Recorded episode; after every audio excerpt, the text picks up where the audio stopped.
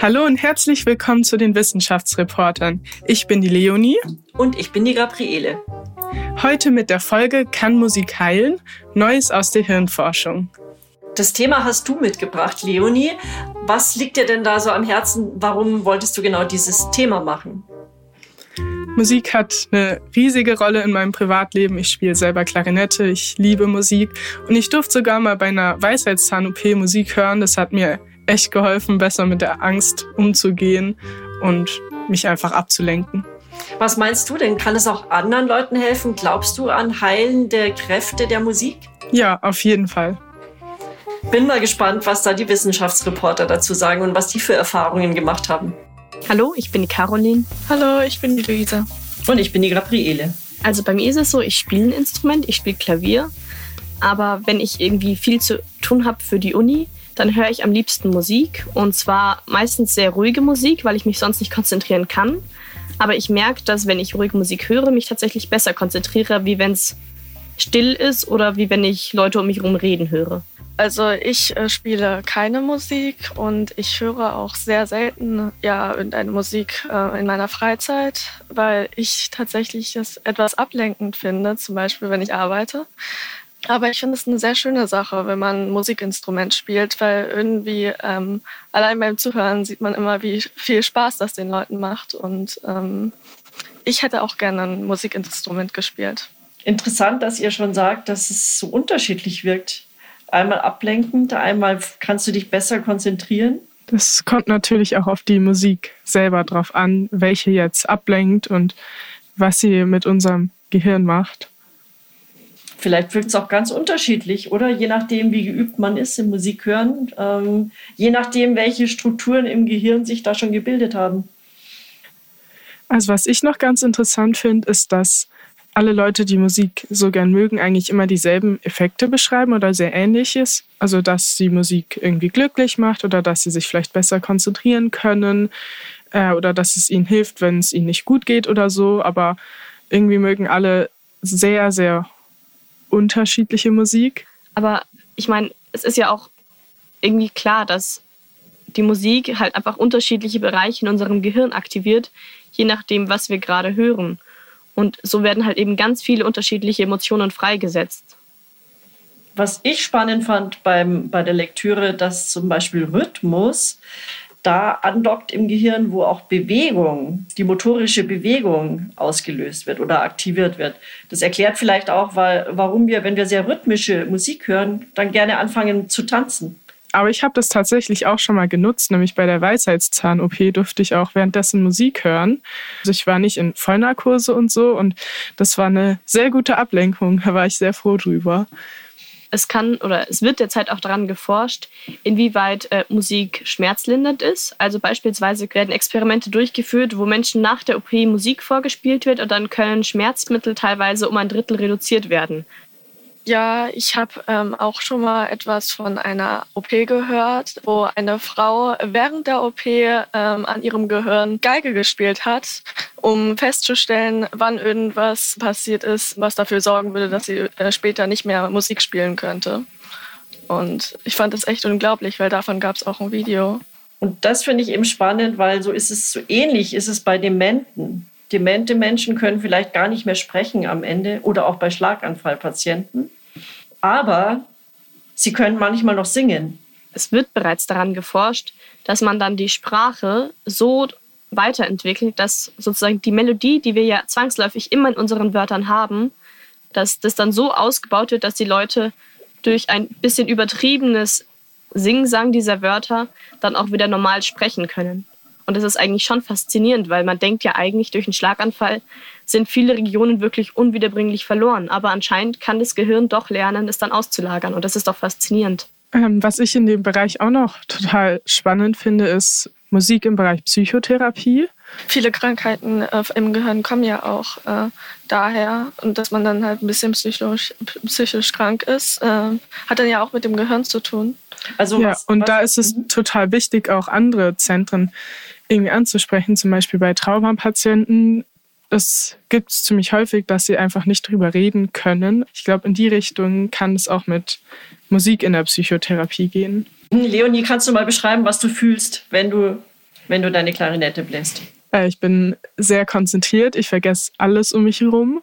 Mm, ich kann auch Emotionen ausdrücken. Ich bin manchmal sehr frustriert, wenn irgendwas nicht funktioniert, aber ich vergesse immer allen Stress und so weiter für eine Zeit und das ist sehr, sehr wertvoll.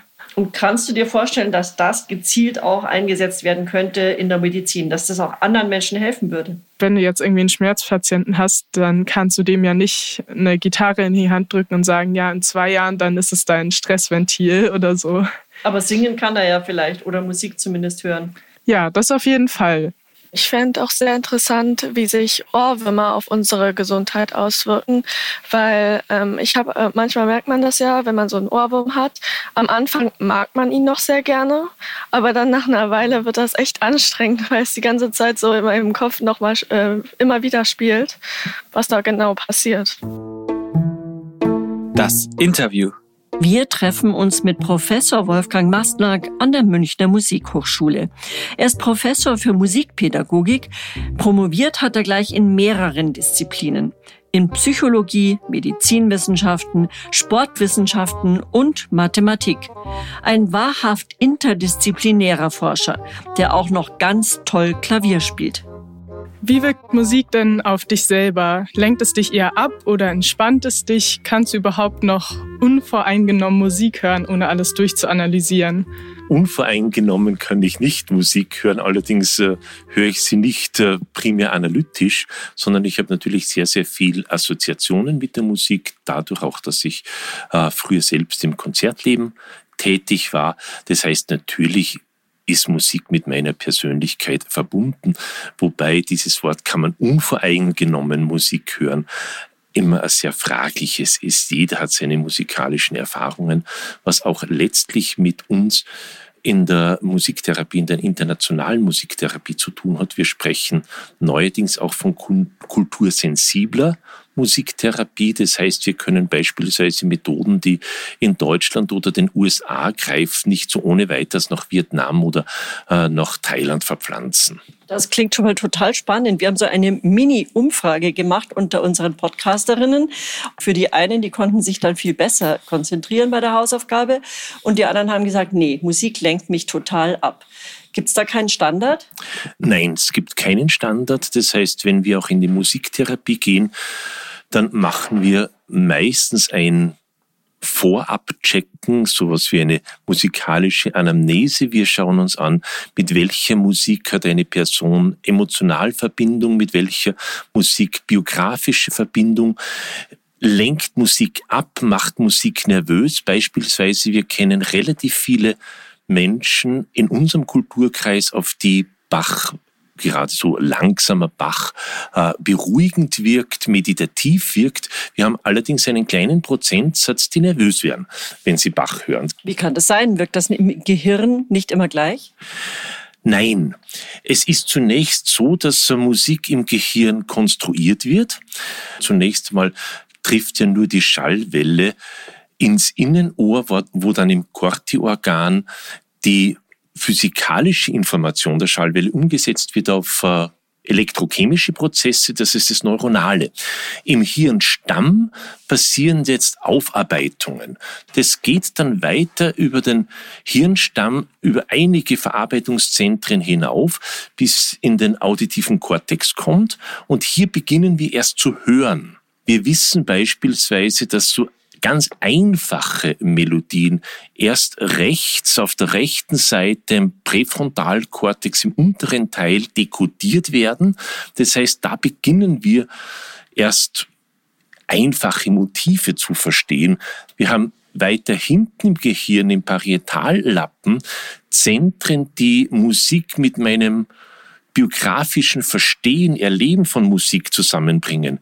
Gleichzeitig haben wir im Präfrontalbereich, also ganz vorne im Gehirn, auf der Innenseite Zentren, die mit der Persönlichkeit zu tun haben. Das heißt, da sitzt eigentlich das emotionale Ich und Musik wirkt auf jeden anders. Also ich durfte bei meiner Weisheitszahn-OP damals Musik hören. Das hat mich sehr beruhigt, hat mir sehr viel Angst genommen, hat mich auch gut abgelenkt. Wirkt Musik dann auch schmerzlindernd und wie kommt das zustande? Ja, du sprichst ganz zu Recht einmal an, Angst wird genommen. Angst hat ganz wesentlich mit Prozessen, beispielsweise in der sogenannten Amygdala, die äh, liegt rechts und links im Gehirn, zu tun mit dem limbischen System, mit dem emotionalen System.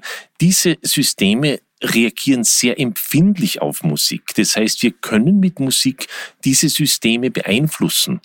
Was zurzeit auch in der Beforschung ist, wir wissen, dass auch Schmerz ja nicht eins zu eins umgesetzt wird. Das heißt, es ist nicht so, dass wir uns in den Finger schneiden und das Schmerzempfinden ist äh, eine lineare Sache, sondern Schmerz wird generiert.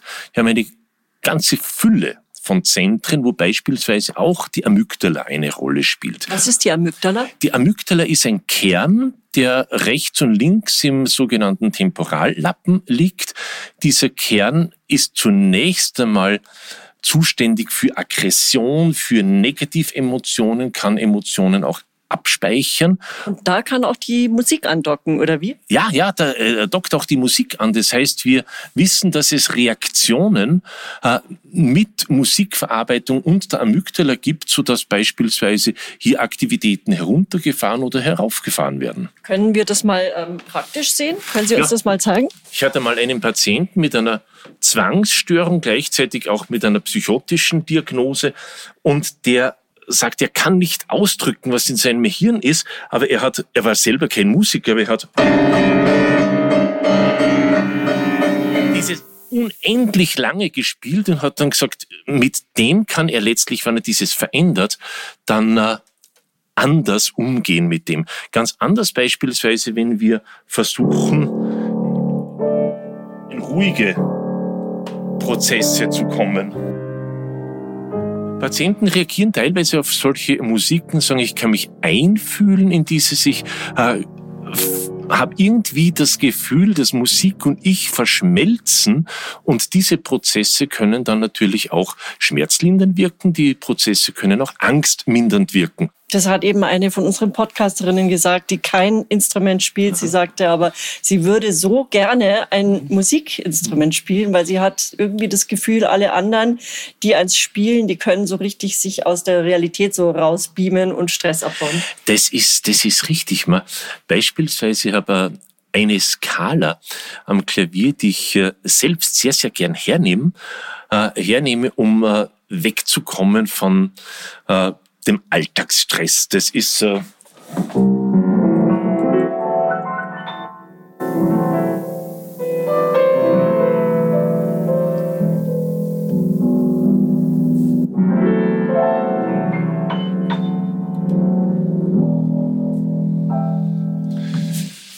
Das spiele ich bei Licht weg im, bei uns im Konzertsaal beispielsweise abends, wenn niemand mehr hier ist und äh, lasst dann einfach die unguten Gefühle auch ausklingen und wegschwimmen. Was uns jetzt interessiert, das haben wir besprochen auf der Redaktionskonferenz. Wie kann man denn die Musik in der Medizin gezielt einsetzen? Was uns da eingefallen ist, sind zum Beispiel Demenzpatienten. Mhm. Die können vielleicht nicht mehr sprechen, aber noch singen. Mhm. Wie kann das sein? Da triffst du etwas, was in der internationalen Musik- und Medizin, Musiktherapie-Szene wichtig ist. Wir hatten vor einigen Jahren, ungefähr acht Jahre ist es aus, hier auch Forschung München und Bratislava mit äh, Patientinnen und Patienten mit äh, Demenzerkrankungen, mit Alzheimer-Erkrankung, mit kortikaler Degeneration. Wir wissen auf der einen Seite, dass die noch singen können oder irgendwie auf Musik reagieren. Es waren Studierende, Studentinnen vom Haus, von der Musikhochschule, die in München mit denen in Gruppen gesungen haben war beispielsweise ein Patient dabei, bei dem hieß es von neurologischer Seite, der hat bereits ein Dreivierteljahr keine Sprache mehr, weder aktiv noch passiv. Er reagiert nicht. Er reagierte zunächst einmal bei uns auch nicht. Nach ungefähr 14 Tagen, drei Wochen haben wir gesehen, dass er so leicht in die Richtung schaut, wo meine Studentinnen, die singenden Studentinnen waren. Und dann hat er so etwas begonnen mitzuklopfen mit seinem Stock. Kurz und gut nach ungefähr vier Monaten hat er eine Studentin angeschaut und hat ganz deutlich gesagt, sie singen so schön, sie sollten im Fernsehen singen. Das hat er gesagt. Das klingt das ja wie ein Wunder. Jetzt stellt sich natürlich die Frage, wie gibt es das? Die, Wo, warum? Ja, warum? Ganz genau. Warum?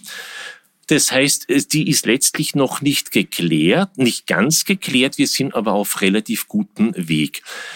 Wir sprechen hier in den Neurowissenschaften von funktionaler Konnektivität. Das heißt, bestimmte Hirnregionen werden zusammengeschaltet und wir wissen, dass Musik in ganz hohem Maß bestimmte Regionen, die für bestimmte Handlungen, kognitive Prozesse wichtig sind, verstärkt zusammenschalten können.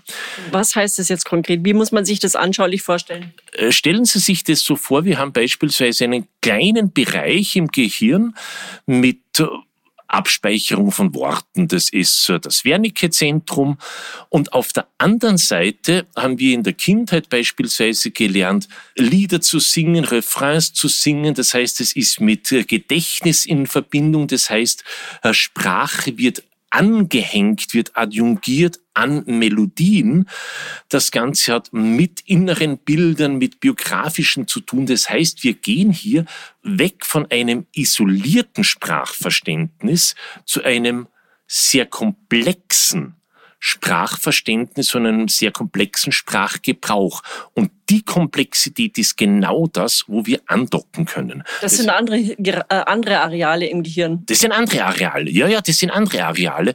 Das heißt, wenn wir beispielsweise anschauen, äh, nehmen wir an, durch bildgebende Verfahren mit äh, funktionaler Magnetresonanztomographie beispielsweise, wenn ein Patient eine Patientin ein Wort nachsprechen soll, dann wird letztlich nur ein relativ kleiner Bereich im Gehirn stimuliert. Wenn wir jetzt Sprache in größeres, in größere musikalische Zusammenhänge einbinden, dann sehen wir plötzlich, dass eine Fülle von Hirnarealen zu arbeiten beginnt. Meine Frage ist, funktioniert es nur mit Musik mit Gesang oder auch bei nur instrumentaler Musik? Die engere Verknüpfung der beiden Areale. Das funktioniert mit äh, Instrumentalmusik auch, wobei wir gerade in den letzten Jahren verstärkt gesehen haben, dass Singen ein ganz besonderes Moment ist, eine besondere Qualität. Beispielsweise, wir hatten rechts der ISAR in der Psychiatrie. Vor, in der, die Klinik in München? Genau äh, an der Universitätsklinik von der TU, von der Technischen Universität, ein dreijähriges Projekt mit äh, Gesang in der Psychiatrie.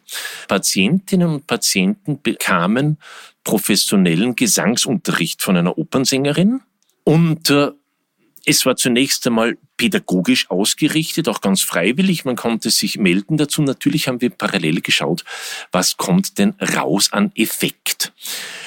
Jetzt haben wir gesehen beispielsweise, dass bei einer Schizophrenie-Patientin, die auditive Halluzinationen hatte und medikationsresistent war, bei der kamen immer wieder diese Halluzinationen und sie hat sie nicht in, Begriff, in den Griff bekommen. Die hat letztlich dann festgestellt, wenn sie laut singt, denn wenn sie subjektiv empfunden schön singt, dann tauchen diese Halluzinationen nicht auf. Die Clara hat sich auch damit beschäftigt, wie man Musik anwenden kann in der Schlaganfallrehabilitation und hat dazu recherchiert. Bei einem Schlaganfall werden Teile des Gehirns nicht mehr durchblutet. Infolgedessen fallen diese aus und arbeiten nicht mehr. Ein Schlaganfall kann zum direkten Tod führen oder schwere Folgen wie Muskellähmungen, Sprachstörungen, Verwirrtheit oder auch gestörte Sinneseindrücke nach sich ziehen. Musik kann den PatientInnen helfen, beispielsweise wieder sprechen oder gehen zu lernen. Bei kompletten Sprachverlust kann die musikalische Intonationstherapie ein Heilungsansatz sein. Mit dieser Therapie versucht man die kleineren Sprachnetze in dem gesunden Teil des Gehirns zu aktivieren. Dies geschieht durch Singen und passende Rhythmusbewegungen mit den Händen. Werden diese Übungen öfter wiederholt, stärkt das die noch vorhandenen Sprachnetze und die Patientinnen lernen langsam wieder zu sprechen. Die Musiktherapie ist ein recht junger Ansatz, der immer stärker Eingang in die herkömmliche Medizin findet. Einige Studien zeigen nämlich, dass Musiktherapie meistens entweder keine oder positive Auswirkungen auf den Heilungsprozess hat. Der entscheidende Punkt dabei ist die sogenannte Neuroplastizität. Neuroplastizität ist die Fähigkeit des Gehirns, sich umzubilden, sich zu regenerieren. Neuroplastizität liegt auch allen Lernprozessen, Entwicklungsprozessen zugrunde. Und wir wissen nun seit einigen Jahren, da hat beispielsweise die Abteilung für Neuroimaging an der Harvard University sehr viel beigetragen, dass das Phänomen Musik, dass das Phänomen von Klang und Rhythmus die Neuroplastizität fördert. Können Sie da so ein Beispiel geben? Wie, vielleicht auch ein bisschen auf dem Klavier. Was könnte da wie wirken? Es klingt beispielsweise dann äh, dann folgendermaßen.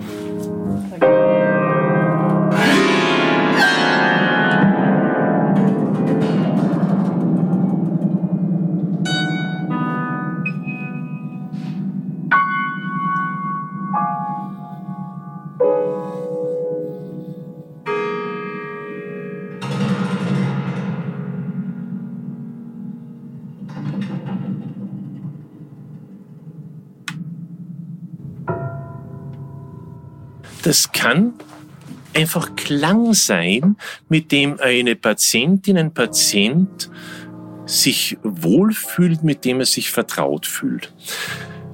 Die Mechanismen, warum der Klang, warum Musik die Neuroplastizität fördert, sind zurzeit noch in Erforschung. Die Neuroplastizität, die Hilfe, die musikbasierte Hilfe damit das Gehirn neuronale Netzwerke wieder aufbauen kann, regenerieren kann. Neuroplastizität heißt, es gibt Areale, die fallen aus. Beim Schlaganfall sieht man das sogar ja. Richtig schwarze Areale. Es ist zunächst, wenn wir einige Jahrzehnte zurückschauen, dann war es mit der Theorie, können Areale andere Funktionen übernehmen noch sehr, sehr skeptisch. Da ging man davon aus, okay, diese Funktion kann nicht ersetzt werden durch andere. Heute wissen wir, dass diese ganz einfache Zuordnung von Funktionen zu bestimmten Hirnarealen so nicht stimmt. Das heißt, wir haben ganz viele Mechanismen. Wir haben Mechanismen, wo Hirnzentren zusammenarbeiten können, wo praktisch das Gehirn auf eine sehr, sehr intelligente Art und Weise sich selbst Kompensationsmechanismen sucht, wie man denn geschädigte Areale denn umschiffen kann, wie man diese umgehen kann. Das ist eine hohe Leistung des Gehirns. Da braucht das Gehirn Unterstützung. Und hier spielt Musik eine Rolle. Wichtig auch dabei, dieses darf nicht unter Stress und Angst passieren. Du hast ja gesagt, dass man das Hirn da unterstützen muss, zum Beispiel mit Musik. Gibt es da noch andere Möglichkeiten, das Gehirn da zu unterstützen? Ja, auf jeden Fall gibt es andere Möglichkeiten. Das heißt, es gibt äh, die Möglichkeit mit Bewegung das Gehirn zu unterstützen. Wir wissen auch, dass Bewegung Neuroplastizität fördert. Also auch Bewegung am Klavier zum Beispiel mit den Fingern?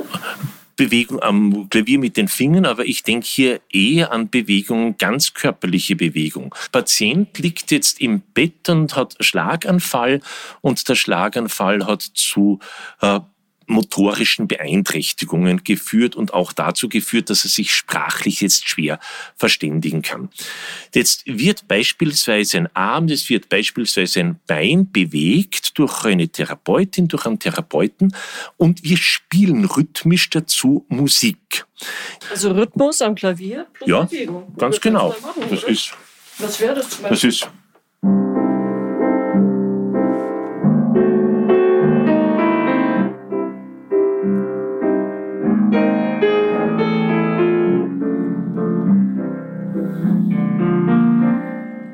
Dazu mache ich meine Armbewegung. Rauf, runter, rauf, runter. Genau, ganz genau. Äh, dieses Rauf, runter äh, ist super gesagt. Und zwar ist es insofern, wir kennen äh, aus dem Patientenkreis äh, auch Menschen, die sagen, wenn ich nur rauf runter, dann ist es langweilig und 50 Mal rauf runter ist einfach Fahrt. Wenn wir dieses Einbinden, die gleiche Bewegung in ein tänzerisches Gestalten, dann kommt plötzlich eine ganz andere Emotion herein. Es kommt ganz andere Farbe auch in den Klinikalltag hinein und Patienten machen mehr mit. Wir haben uns noch gefragt, was denn eigentlich ein Ohrwurm ist, genau, und Jakob hat dazu recherchiert. Unser Gehirn kann sich Muster sehr gut merken. Musik hat viele dieser Muster, vor allem in einfachen Popsongs und Jingles. Hören wir also ein Lied, das uns gefällt, schüttet unser Gehirn Dopamin aus. Dopamin ist ein Glückshormon. Außerdem merkt es sich unterbewusst das Muster dieses Liedes. Können wir zu einem späteren Zeitpunkt, wenn es zum Beispiel langweilig ist, nochmal wenige Töne dieses Liedes, erinnert sich unser Gehirn an das Muster dieses Liedes und das Dopamin, das es beim letzten Mal erhalten hat. Um nochmal Dopamin zu erhalten, also einen Glückszustand zu erreichen, versucht unser Gehirn deswegen unterbewusst diesem Lied, dieser gespeicherten Sequenz zu folgen. Bei manchen Leuten kann dann dieser Drang, unterbewusst diesem Lied zu folgen, so stark werden, dass sie das Gefühl verspüren, dieses Lied summen zu müssen oder sogar mitzusingen. Das ist dann, was wir allgemein als Ohrwurm kennen. Wir kennen aus der Kognitionspsychologie die sogenannte phonologische Schleife. Die phonologische Schleife ist, wenn wir jetzt auditiv ein Pattern hören. Das kann ein Vers sein, das kann genauso gut aber auch eine kleine Melodie sein, die mir unmittelbar nahe ist, dann hat das Gehirn die Tendenz, diese Melodie immer wieder zu wiederholen. Das ist die eine Möglichkeit. Die andere ist, dass eine bestimmte Melodie für mich subjektive Bedeutung bekommt. Das kann zum Beispiel sein, man denkt an eine Person. Wenn ich dieses assoziativ verbinde mit äh, einer Melodie, dann kommt natürlich diese Melodie, wenn ich an die Person oder die Situation denke, das wird repetitiv. Es gehört zum Menschsein dazu, dass wir repetitive Formen und Prozesse haben. Wenn es ins Klinische, wenn es pathologisch dann wird, dann haben wir beispielsweise die Zwangsstörungen. Das wäre der Ohrwurm, wenn er zu schlimm wird. Das wird der Ohrwurm, wenn er zu schlimm wird. Das gibt's tatsächlich. Wir kennen das auch dass Personen nahezu darunter leiden, dass eine bestimmte Phrase nicht mehr aus dem Kopf bekommen und das wirklich die Kognition und die Konzentration auch stört. Wolfgang, du hast ja vorhin, wolltest du uns schon erzählen, so ein bisschen, wie man überhaupt äh, das Gehirn erforscht. Man kann ja nicht reinschauen ins Gehirn. Was gibt's denn da für Methoden und wie arbeitest du? Wenn wir einige Jahrzehnte zurückgehen, dann war letztlich Forschung, funktionale Forschung im Gehirn sehr pathologisch orientiert. Das heißt, man hat sich angeschaut, äh, es ist ein Patient an einem Hirntumor verstorben, man schaut sich das Gehirn an und man wusste genau dies und jenes hat ausgesetzt und man hat gesagt, okay, der Tumor hat auf diesen und jenen Bereich gedrückt und die Hirnsubstanz kaputt gemacht. Der zweite war über Tierforschung. Ganz viele Bereiche Beispielsweise Hirnstamm von Ratten schaut ähnlich aus wie Hirnstamm vom Menschen. Der ganz entscheidende Punkt war dann, als man Rechner hatte, die so schnell sind, dass wir praktisch zeitgleich mit bildgebenden Verfahren und mit dem, was ein Patient wirklich im Moment spürt, Untersuchungen machen können. Hier hat unsere Podcasterin Caroline recherchiert. Okay. Die hat sich die technischen Verfahren angeschaut. Okay. Diese bildgebenden Verfahren, was für Möglichkeiten gibt es heute, mhm. was gibt die Technik daher? Die wohl bekannteste Methode, um das Gehirn zu erforschen, ist die Magnetresonanztomographie, kurz MRT. In unserem Gehirn befinden sich viele kleine Wasserstoffmoleküle, die jeweils nur ein Proton enthalten, und dieses Proton dreht sich um sich selber. Das nennt sich auch Eigendrehimpuls oder Kernspin. Diese Rotation geschieht normalerweise zufällig. Aber wenn ein sehr starkes Magnetfeld angelegt wird, richten sich alle Drehungen gleich aus. Nach dem Ausschalten des Magnetfelds verdrehen sie sich wieder beliebig. Das wird auch Relaxation genannt. Und dabei senden sie elektrische Signale aus. Diese Relaxation ist je nach Gewebeart verschieden und anhand der verschiedenen Signalstärken kann ein Rückschluss auf die Gewebeart gezogen werden. Um jedoch Gehirnaktivitäten messen zu können, musste das MRT weiterentwickelt werden. So entstand das funktionelle MRT, auch fMRT genannt. Dies beruht auf dem Prinzip, dass wenn wir denken, reden oder generell unser Hirn anstrengen, mehr Sauerstoff benötigen. Und dadurch wird mehr sauerstoffhaltiges Blut ins Hirn geschickt. Dieses sauerstoffhaltige Blut hat jedoch andere Relaxationseigenschaften wie sauerstoffarmes Blut. So können Orte mit hoher Gehirnaktivität gefunden werden. Außerdem gibt es zwei weitere Methoden. Einmal das PET, die Abkürzung für Positronenemissionstomographie. Dabei werden radioaktive Tracers ins Blut injiziert. Und die letzte Methode ist auch ein aufzeichnendes Verfahren, nämlich das EEG, Elektroenzephalogie. Unsere Nervenzellen kommunizieren nämlich unter anderem über elektrische Signale. Und diese Spannungsveränderungen können über Elektronen gemessen werden, die direkt auf die Kopfhaut aufgeklebt werden. Der Sprung von ich schieb jemanden ins MRT und schau an, sein das Hirn von der Person wird aktiviert, wenn er Musik hört. Wie komme ich dann zu irgendwelchen praktischen Anwendungen oder Therapien? Es ist allerdings nicht so, dass wir sagen, wir schieben jetzt eine Person ins MRI oder ins MRT hinein und dann weiß ich schon, welche, äh, welches Verfahren ich in der Musiktherapie anwende. Es ist vielmehr so, dass wir uns äh, über bildgebende Verfahren ansehen können, welche Funktionen tauchen auf. Ein kleines Beispiel. Vielleicht von dir selber auch, oder? Du forschst ja auch. Ja, freilich. Es ist ein Beispiel, äh, das aus meiner eigenen psychiatrischen Praxis im Krankenhaus kommt. Eine Patientin ist letztlich ziemlich resistent gegen Therapien. Die will nicht oder Nein, das hat einfach nicht gegriffen bei ihr. Und äh, sie ist letztlich dann über Musik in eine Art Trance äh, verfallen, ist im positiven Sinn verfallen. Und in dieser musikalisch induzierten Trance hat sie letztlich für sich selber Wege gefunden, um aus ihren Problemen herauszukommen. Wir wissen heute, es gibt im Gehirn das sogenannte Default Mode Network. Das ist ein sehr großer, sehr komplexer Bereich, der, soweit wir wissen, dem Bewusstsein nicht zugänglich ist, aber dieses Default Mode Network kann das Bewusstsein ansteuern, also es geht in eine Richtung. Und es ist ein sehr, sehr großer Prozess, es ist ein sehr kreativer Prozessor. Das heißt, wir denken auch, dass sehr viel, was mit Kreativität zu tun hat, nicht nur mit künstlerischer, auch beispielsweise Kreativität im Gestalten von Leben, Kreativität im Umgang mit Problemen, in einer musikalischen Trance oder Meditation arbeitet dieses. Das andere ist das Belohnungssystem, welches ein ganz wichtiges System ist. Es gehört im Gehirn zum dopaminären System und der Kernpunkt ist eigentlich der Nucleus accumbens.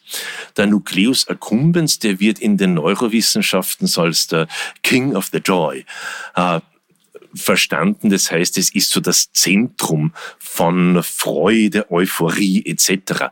Und wir wissen nun, dass Musik, die anspricht, Musik auch die begeistert, Musik, die hohe Ich-Identität hat, in dieses dopaminärge System und in Stimulationen des Nucleus accumbens hineinkommt und da natürlich beispielsweise Euphorien aufbaut, teilweise auch dann antidepressiv wirken kann. Das heißt, solche Sachen sehen wir natürlich am MRT.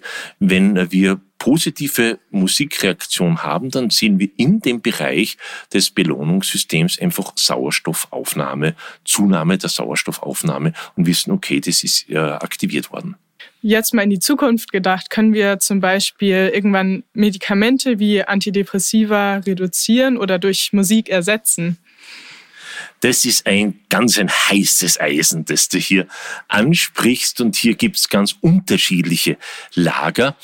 Nun wissen wir allerdings, da gibt es international viele Studien dazu, dass relativ viele Patienten nicht äh, so ansprechen auf diese Medikation, wie wir denn wollen.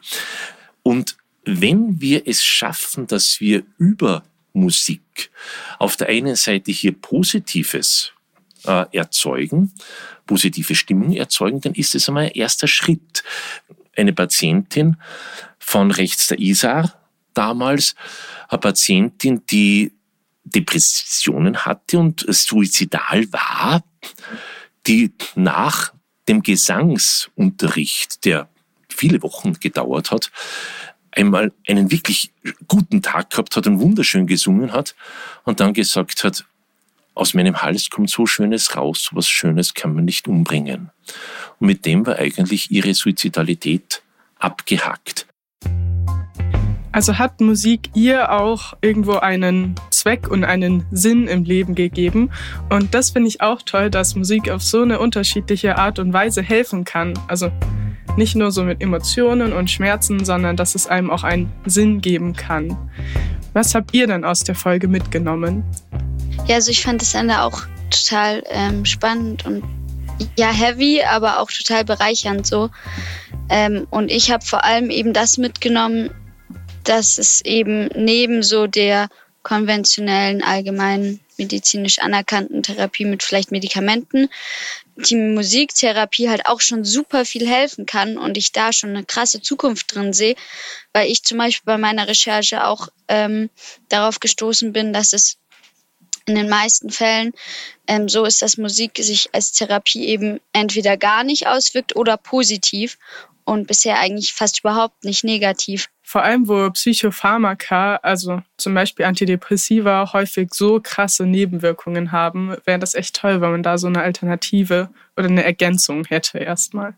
Ich habe auch gehört, dass Musik machen an sich eigentlich nur positive Folgen hat. Also ich fand es interessant zu hören, dass das auch in diesen ganzen äh, Fällen mit Schlaganfällen auch zu positiven Wirkungen nach einiger Zeit führen kann, weil es ist ja auch schon immer dann ein großes Problem, irgendwie mit diesen Leuten dann auch zu kommunizieren oder eine Verbindung aufzubauen und dass man dann mit dieser Mus Musik und allgemein einfach eine Möglichkeit hätte, diesen Leuten vielleicht auch wieder äh, Hoffnung zu geben und einfach den ein bisschen auch halt wieder die Freude am Leben zu vermitteln.